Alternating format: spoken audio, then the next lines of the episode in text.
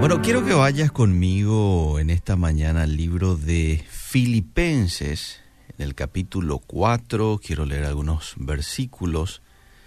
Desde el 10 en adelante, me gusta mucho el libro de Filipenses porque el contexto en el cual se da, se escribe este el libro era en un contexto muy difícil del apóstol Pablo. Él estaba encarcelado, probablemente con un guardia ahí 24 horas al lado de él controlando todos sus movimientos. Y él dice en el verso 10, capítulo 4, en gran manera me gocé en el Señor de que al fin habéis revivido vuestro cuidado de mí, de lo cual también estabais solícitos, pero os faltaba la oportunidad.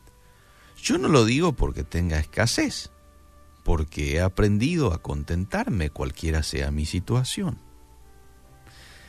Sé vivir humildemente, sé tener abundancia y estoy enseñado para todo, para estar saciado, para tener hambre, para tener abundancia como para padecer necesidad. Todo lo puedo en Cristo que me fortalece.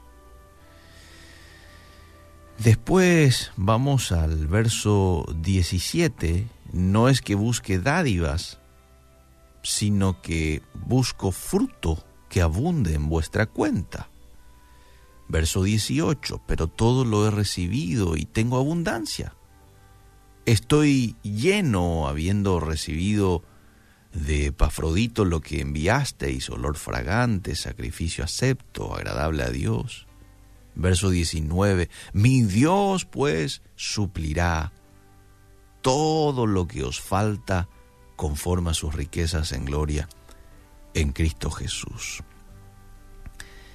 El pasaje de hoy, amable oyente, presenta una paradoja interesante. ¿Por qué? Porque el apóstol Pablo les promete a los filipenses que Dios va a suplir todas sus necesidades. Es lo que dice este último verso, el verso 19. Pero admite en el verso 12 que ha experimentado momentos de necesidad. Entonces, ¿cómo reconciliamos estas dos declaraciones? Por un lado, Dios suplirá todas tus necesidades y por el otro lado, yo he experimentado, como dice el verso 12, eh, sé vivir humildemente, estoy enseñado para todo, para tener abundancia y también para tener escasez. Entonces, para reconciliar un poco estos dos conceptos, tenemos que considerar desde la perspectiva de Dios. El apóstol Pablo escribió estas palabras desde la celda de una prisión, un lugar de mucho malestar físico. Desde una perspectiva humana, todos podríamos estar de acuerdo en que Dios debería haber ayudado al apóstol aliviando su, sufrimiento, ¿sí o no? Pero en vez de eso, Dios le dio una interesante enseñanza a este señor. La enseñanza de tener contentamiento en esta difícil situación. Aunque su malestar físico se mantenía, una necesidad mayor, la de un cambio de actitud, fue satisfecha. ¿Te das cuenta cómo Dios va mucho más allá de nuestra comprensión mental a veces? Vos puede que le pidas algo, pero es muy superficial lo que le estás pidiendo. Dios te quiere dar probablemente eso, pero mucho más. Aquí el apóstol Pablo le dio la capacidad de poder escribir este verso 12.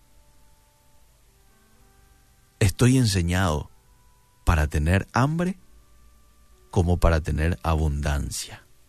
¿Mm? Un cambio de actitud hacia el sufrimiento continuo es un gran desafío, amable oyente. Por nuestra propia cuenta, hay que decir de que es imposible. Pero Dios promete fortalecernos por medio de Jesucristo. Es más, cuando vos vivís en dependencia, en sumisión a Él, entonces tenés el poder para superar cualquier actitud negativa y pecaminosa. Y es allí también cuando aprendemos a tener contentamiento en todo tipo de situaciones. No se trata de que Dios no desee proveer para nuestras necesidades, ojo, hay que hacer esta aclaración, sino que muchas veces no entendemos cuáles son nuestras necesidades más profundas. Y Dios ve desde una perspectiva sin límites y obra para nuestro bien eterno, proveyendo de acuerdo con sus buenos propósitos, así como dice este verso 19. Mi Dios suplirá todo, todo lo que os falta conforme a sus riquezas en gloria en Cristo Jesús. Por eso en esta mañana, inspirados en la historia, en la vida, en la carta, en el gozo del apóstol Pablo en medio de su situación difícil, quiero desafiarte en esta mañana a un cambio en tu oración. En vez de rogarle a Dios que te quite tu dificultad, porque eso es lo primero que pedimos cuando estamos atravesando por una situación difícil. Señor, quítame esta molestia, saname ya de esto, ¿verdad? Señor, restaura ya mi matrimonio, ayúdame ya con esto. Entonces, en vez de pedirle eso hoy a Dios, que de hecho Él ya lo sabe, lo conoce, exactamente sabe la situación por la cual estás atravesando, pedirle fortaleza y una nueva perspectiva en medio de esta situación. ¿Qué te parece? Aunque Dios no te libre siempre de las pruebas, siempre podemos contar con Él para que nos ayude a aprender a tener contentamiento, no importando cuáles sean tus necesidades externas. Entonces en esta mañana, decirle a Dios, Señor, hoy no te voy a pedir para que me quites de esta situación, de esta dificultad. Hoy te pido fortaleza. Hoy te pido que yo pueda decir, tal como el apóstol Pablo, he aprendido a vivir en abundancia, en bendición, pero también he aprendido a agradecerte a estar confiado en ti en los momentos de dificultad. Y Dios tiene todo el control. A su momento, también Él nos va a dar aquellas cosas que deseamos.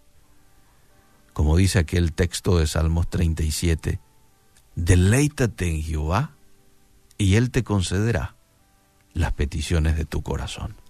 Porque cuando nos deleitamos en Jehová, cuando nos metemos con el Señor, con su palabra, empezamos a hacer su voluntad y Él es prioridad de nuestras vidas, Él va a afinar, Él va a equilibrar tus deseos, lo va a equilibrar de acuerdo a sus deseos para vos y claro que los va a cumplir. Por eso en esta mañana te invito a que te deleites en el Señor, a que le agradezcas por la situación por la cual estás atravesando, a que le pidas fortaleza, a que seas agradecido. No te olvides que el ser agradecido es la voluntad de Dios. Primera de Tesalonicenses, sed agradecidos en todo, porque esta es la voluntad de Dios para con vosotros. Gracias Dios te damos en esta mañana por tu palabra que nos anima, que nos alienta. Perdónanos porque muchas veces quizás nos hemos quejado, te hemos pedido con ímpetu, con ímpetu, quita esta dificultad, quita este sufrimiento. Cuando quizás lo más sabio hubiera sido, Señor, quita tu tiempo esta dificultad, pero ahora dame fortaleza. Dame un corazón dispuesto a, a pesar de, de pasar por esto, agradecerte y a depender 100% de ti. Danos hoy fortaleza. Danos un corazón dispuesto a obedecerte en todo tiempo. En el nombre de Jesús. Amén y amén.